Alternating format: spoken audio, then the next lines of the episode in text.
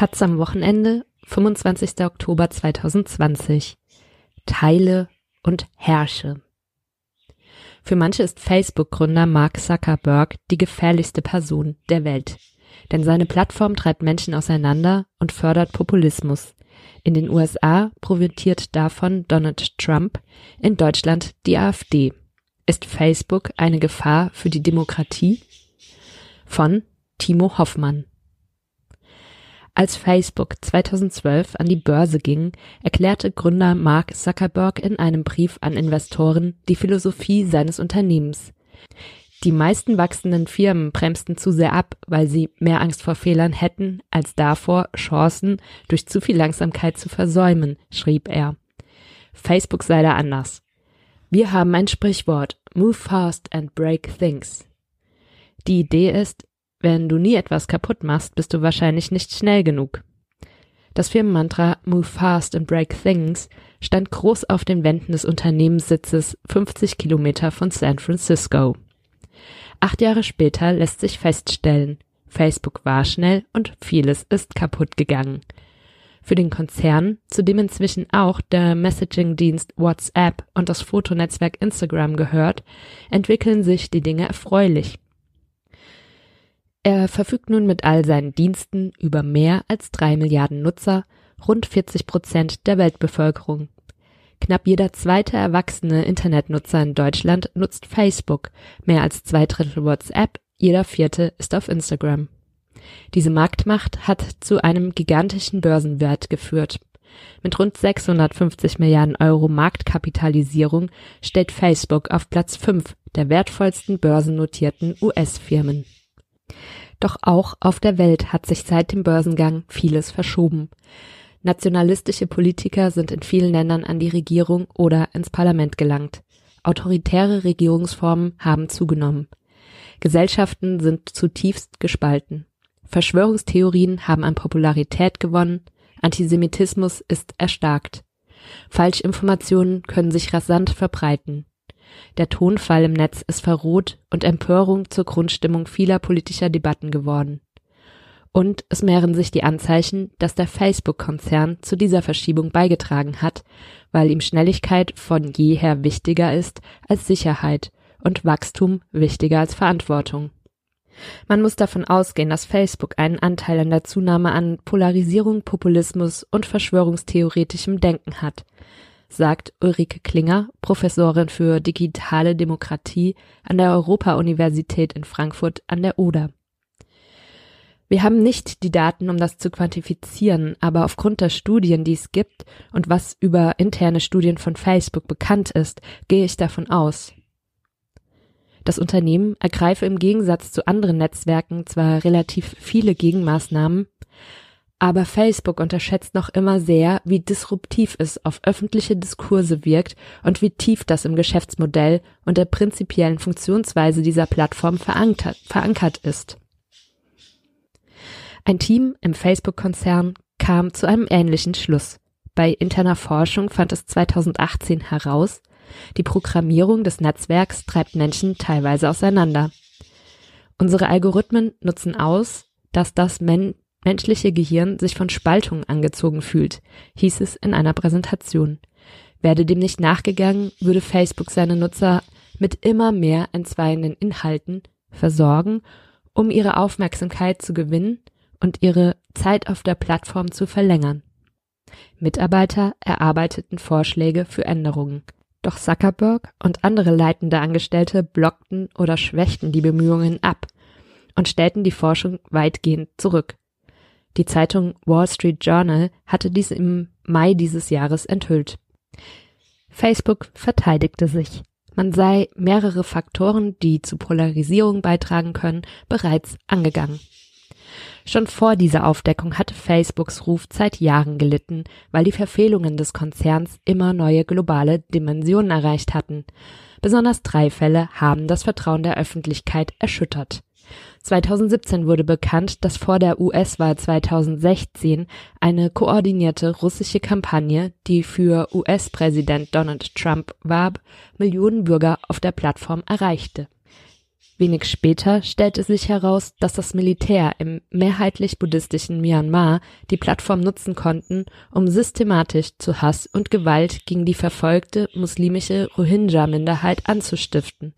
2018 wurde öffentlich, dass die Politik Politikberatungsfirma Cambridge Analytica an Daten von bis zu 87 Millionen Nutzern gelangen konnte Kaum ein Unternehmen übersteht drei solche Skandale innerhalb kurzer Zeit wirtschaftlich unbeschadet. Doch Facebook wuchs weiter. Aber der Ton gegenüber dem Konzern änderte sich. Ehemalige führende Mitarbeiter begannen, vor Facebook zu warnen. Darunter Zuckerbergs Co-Gründer Chris Hughes, Ex-Firmenpräsident Sean Parker und WhatsApp-Co-Gründer Brian Acton. Der Marketingprofessor und Big Tech äh, Beobachter Scott Galloway erklärte Zuckerberg zur gefährlichsten Person der Welt. Das Magazin New Yorker fragte, kann Mark Zuckerberg Facebook reparieren, bevor es die Demokratie kaputt macht? Vor der Präsidentschaftswahl am 3. November sind in den USA solche Fragen wieder häufiger zu hören. Das Netflix-Doku-Drama Das Dilemma mit den sozialen Medien thematisiert aktuell, wie Nutzer von sozialen Medien manipuliert und beeinflusst werden. Schon im Frühjahr hatte Zuckerberg durch seinen Umgang mit einem Post Donald Trumps einen Aufstand gegen sich ausgelöst. Nach dem gewaltsamen Tod des schwarzen George Floyd durch einen Polizisten hatte der Präsident Demonstranten auf Facebook mit Gewalt gedroht. Wenn die Plünderungen beginnen, wird geschossen. Twitter ergänzte den gleichen Beitrag Trumps mit dem Hinweis, er verstoße gegen die Regeln der Plattform zur Gewaltverherrlichung und, schränke, und schränkte die Verbreitung ein. Zuckerberg entschied persönlich, den Post unverändert zu lassen und brachte damit die Kritik an unreichender Moderation von Inhalten auf Facebook wieder in Gang. Aufgestauter Ärger entlud sich. Bürgerrechtsgruppen riefen zu einem Anzeigenboykott unter dem Motto Stop Hate for Profit auf. Hunderte Unternehmen strichen ihre Werbung, darunter Microsoft, Coca-Cola, Starbucks und Adidas. Auch im eigenen Haus formierte sich Widerstand. Mitarbeiter streikten virtuell, kritisierten die Entscheidung auf der internen Plattform, unterschrieben Petitionen und widersprachen öffentlich auf Twitter. Es wurden die größten Proteste der Firmengeschichte. Facebook ist ein Unternehmen, das eine offene Gesprächskultur pflegt und in dem auch Bedenken und Kritik offen geäußert werden können, sagt Sprecherin Anne Laumann der Taz. Es blieb nicht bei Gesprächen. Einige kündigten, andere gaben firmeninterne an Journalisten. Hierzulande wurden keine Proteste von Angestellten bekannt. Bei Facebook in Deutschland herrscht ein ziemlicher Chorgeist vor, sagt einer, der seit langem beruflich mit dem Unternehmen sich zeitlang beruflich mit dem Unternehmen beschäftigt. Da wird meist nach dem Prinzip verfahren, Mark hat das so gesagt. Die Eskalation in der US-Zentrale ist auch eine Spätfolge des einschneidenden Jahres 2016.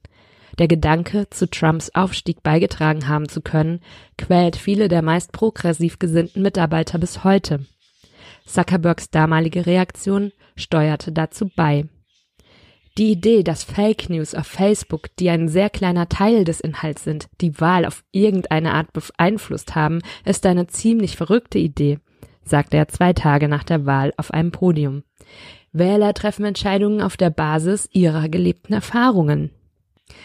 Doch es mehrten sich Hinweise, dass seine Einschätzung voreilig war.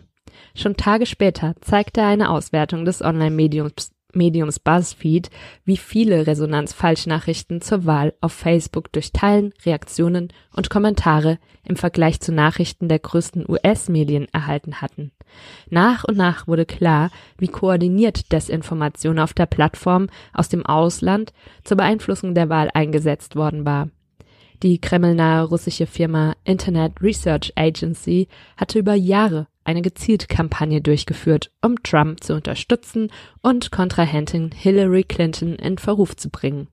Rund 29 Millionen US-Bürger sahen 2015 bis 2017 auf Facebook Inhalte russischer Fake-Accounts und Gruppen, musste der Konzern nach Dementis 2017 zugeben.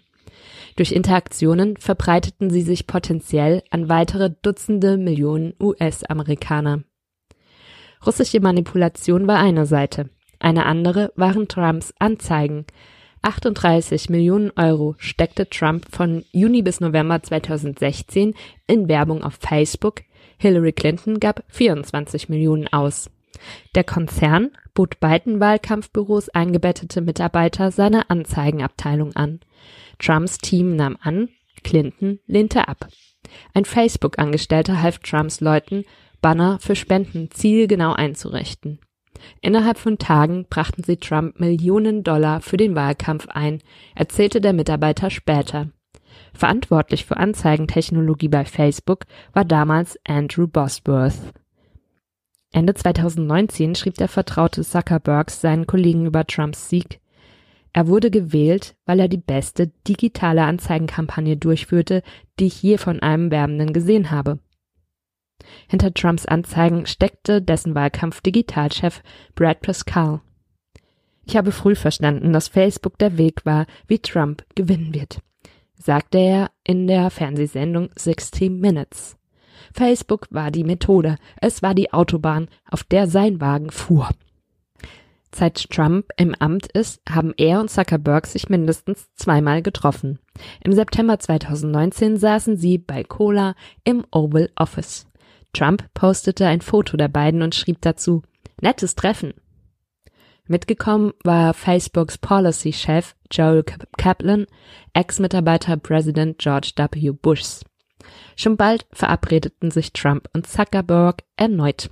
Im Oktober 2019 saßen sie abends im Blue Room des Weißen Hauses. Dabei waren auch Facebook-Verwaltungsratmitglied und Trump-Unterstützer Peter Thiel sowie Trumps Berater Jared Kushner, zu dem Zuckerberg Kontakt pflegt. Das Treffen blieb wochenlang geheim.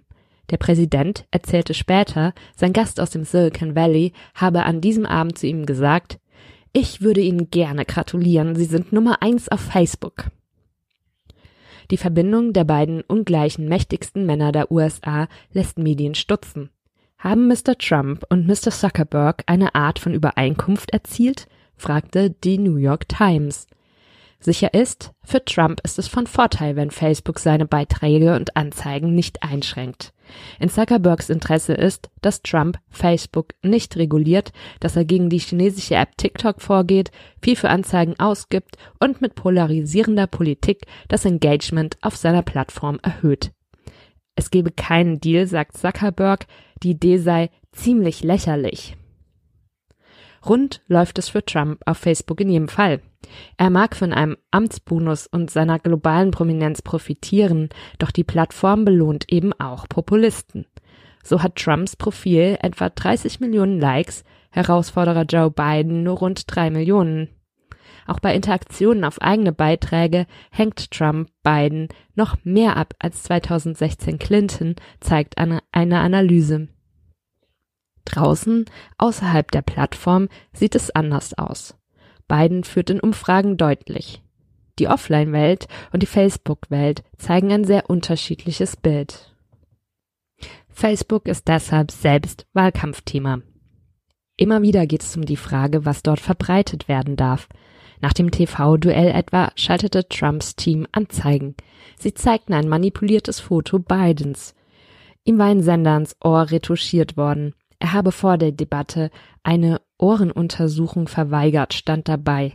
Die Betrugsvorwürfe waren erfunden. Facebook veröffentlichte die Werbung. Millionen sahen sie. Kurz zuvor hatte Bidens Wahlkampfmanagerin Zuckerberg vorgeworfen, sich auf Machthabende auszurichten. Bidens Team forderte strengere Moderationen. Trump wirft Facebook Zensur vor. Seit Monaten machen beide Druck auf den Gründer. Zwei Monate vor der Wahl begann Zuckerberg, Schutzmaßnahmen anzukündigen. Er verbot neue politische Anzeigen für die Woche vor der Wahl und vorerst danach. Behauptungen, Bürger würden sich beim Wählen mit Corona infizieren, sollen gelöscht werden. Posts, die die Rechtsmäßigkeit des Resultats abstreiten, einen Hinweis bekommen. Anzeigen, die das tun, sind untersagt. Sollte ein Kandidat vorzeitig den Sieg beanspruchen, will Facebook zum offiziellen Stand verlinken. Die Regelungen sind ein Fortschritt, doch sie kamen erst vier Jahre nach 2016, betreffen spezielle Fälle und lassen die meisten Probleme unangetastet. Fehlinformationen in Posts bleiben größtenteils unberücksichtigt. Un Unwahrheiten in Anzeigen von Politikern sind weiter gestattet. Und selbst direkt vor der Wahl ist politische Werbung möglich. Bereits existierende Anzeigen dürfen nämlich bis zur Wahl weiterlaufen. Twitter schaffte politische Werbung ab, Facebook nicht, macht aber Vorgaben. Politische Anzeigen benötigen einen Disclaimer mit dem Namen des Bezahlenden. Doch deklariert ein Werbender eine politische Anzeige nicht als solche, erscheint sie mitunter trotzdem, ohne Disclaimer. Das ist auch in Deutschland so. So entdeckte die Taz in Facebooks Werbearchiv einen Banner des Absenders Schutzzone Wolfsburg von 2019. Was dieser Name auf den ersten Blick nicht verriet, es war eine Bürgerwehrkampagne der rechtsextremen NPD. Sechs Tage wurde die Anzeige gezeigt, bis Facebook sie wegen des fehlenden Disclaimers schließlich deaktivierte. Gegen seine Werberichtlinien verstieß die NPD Annonce nicht, obwohl die Polizei gegen die Gruppierung vorgegangen war. Besonders erfolgreich ist in Deutschland auf Facebook eine andere Partei, die AfD.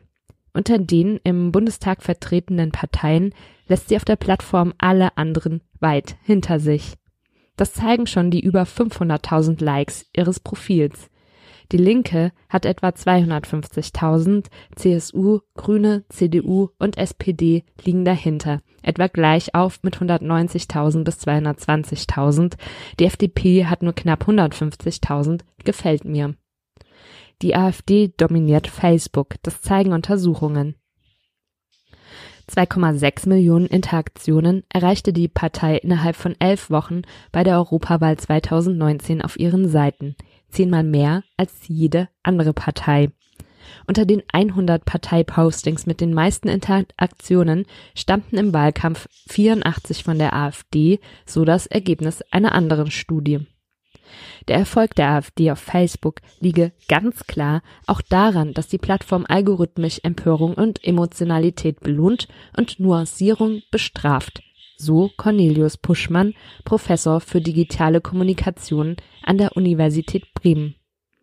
Inhalte, die stark auf Emotionalisierung, Empörung und Verärgerung setzen, passen besonders gut zum Prinzip algorithmischer Sektion, Selektion von Facebook. Die ist sehr konkurrent mit der Botschaft von Rechtspopulisten, sagt er. Das sind die Inhalte, die auf Facebook viel Resonanz erzeugen und im Sinne der Plattform funktionieren.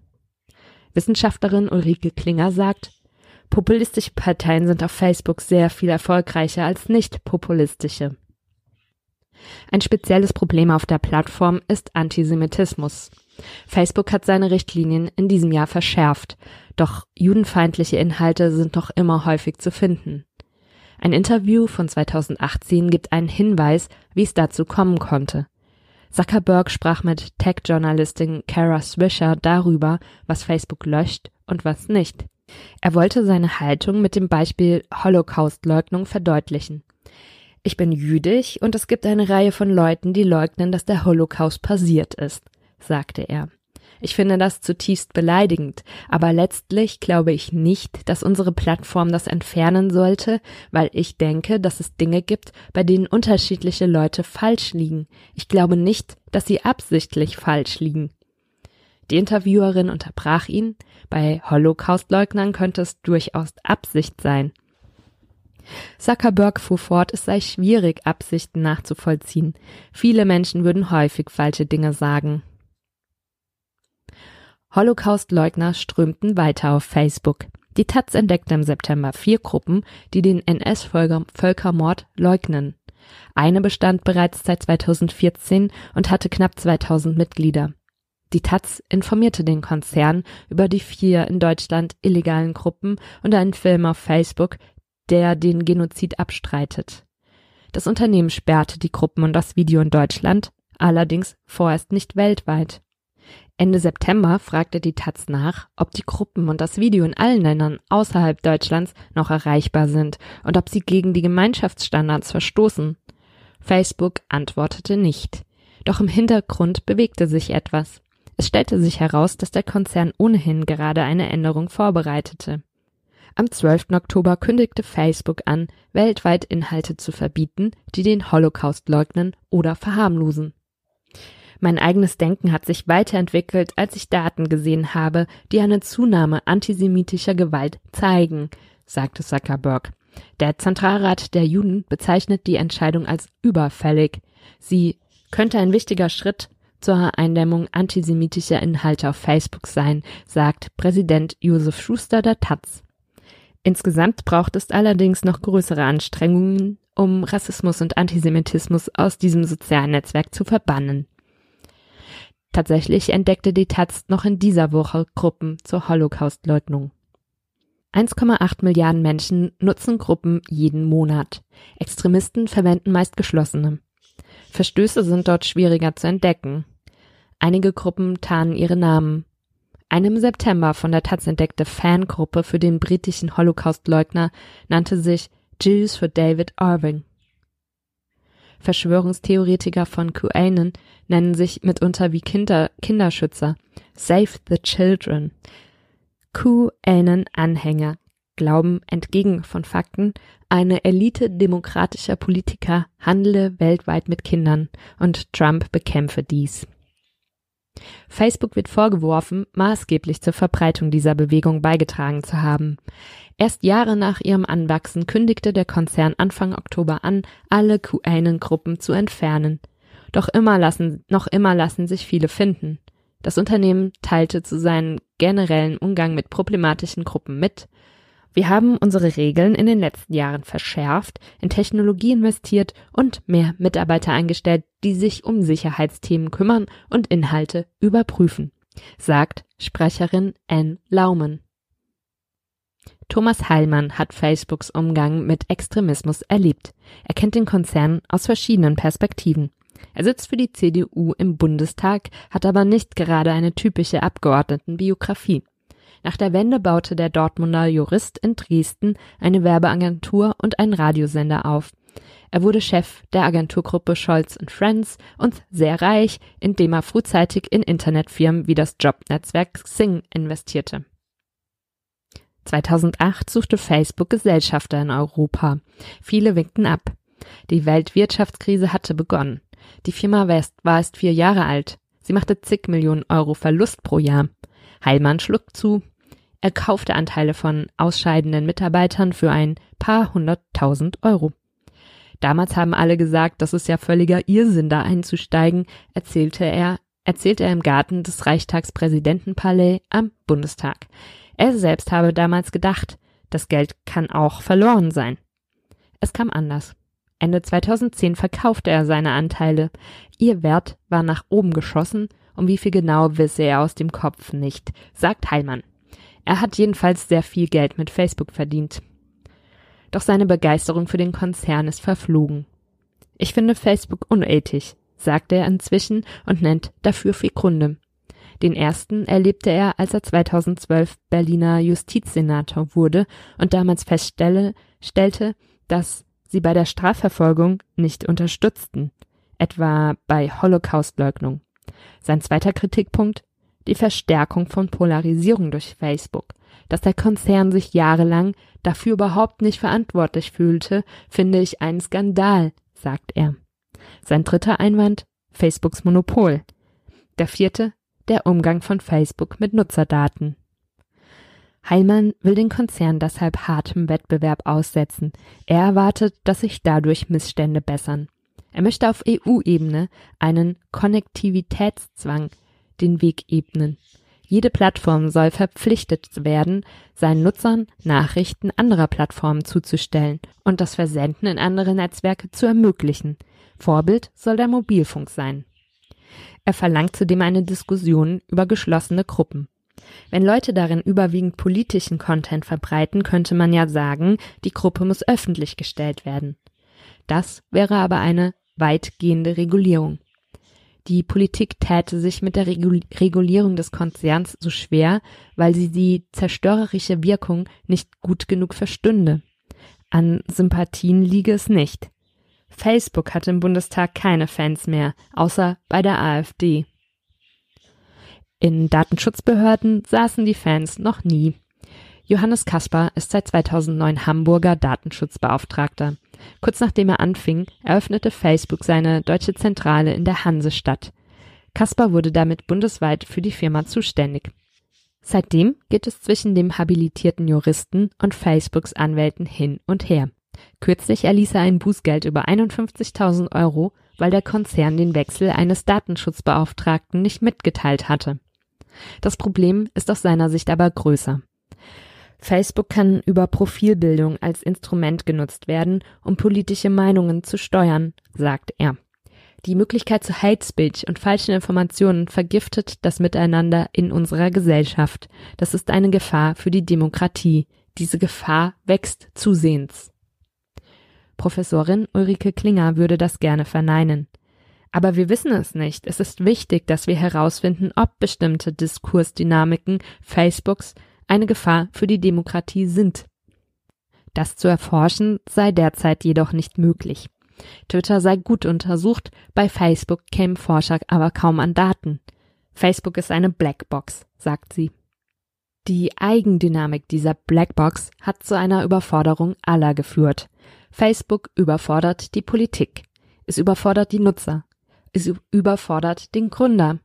Mark Zuckerberg maximiert die Größe und die Anzeigenerlöse seiner Maschine, er minimiert seine Verantwortung für ihre Inhalte, für die Auswirkungen ihrer Grundprogrammierung und für die Folgen ihres Geschäftsmodells. Er konnte nicht in die enorme Aufgabe hineinwachsen, die seine Position erfordert. Er erklärte es zu seiner Mission, die Welt näher zusammenzubringen, doch vieles deutet darauf hin, dass er Menschen auseinandertreibt. Seine Erfindung ist ihm entglitten. Drei Milliarden Menschen nutzen die Dienste des Facebook-Konzerns. Das sind rund 40 Prozent der Weltbevölkerung. Quelle Facebook. 650 Milliarden Euro ist etwa der Börsenwert von Facebook. Damit liegt das Unternehmen auf Platz 5 in den USA. Quelle eigene Recherche. Sieben Prozent der Deutschen halten Facebook für glaubwürdig. Bei YouTube sind es immerhin 18 Prozent, bei öffentlich-rechtlichen Radiosendern sind es 81 Prozent. Quelle Umfrage Infratest. 30 Millionen Likes hat die Facebook-Seite von US-Präsident Donald Trump. Sein Herausforderer Joe Biden kommt nur etwa auf drei Millionen Fans. Quelle eigene Recherche. 2,6 Millionen Interaktionen erreichte die AfD auf ihren Facebook-Seiten innerhalb von elf Wochen bei der Europawahl 2019. Zehnmal mehr als jede andere Partei. Quelle Studie der Medienanstalt NRW. 66 Prozent der befragten Medienschaffenden weltweit sagen, dass Facebook sehr viel Desinformationen über Corona verbreitet. Auf Platz zwei folgt Twitter mit 42 Prozent. Quelle Studie Journalism and the Pandemic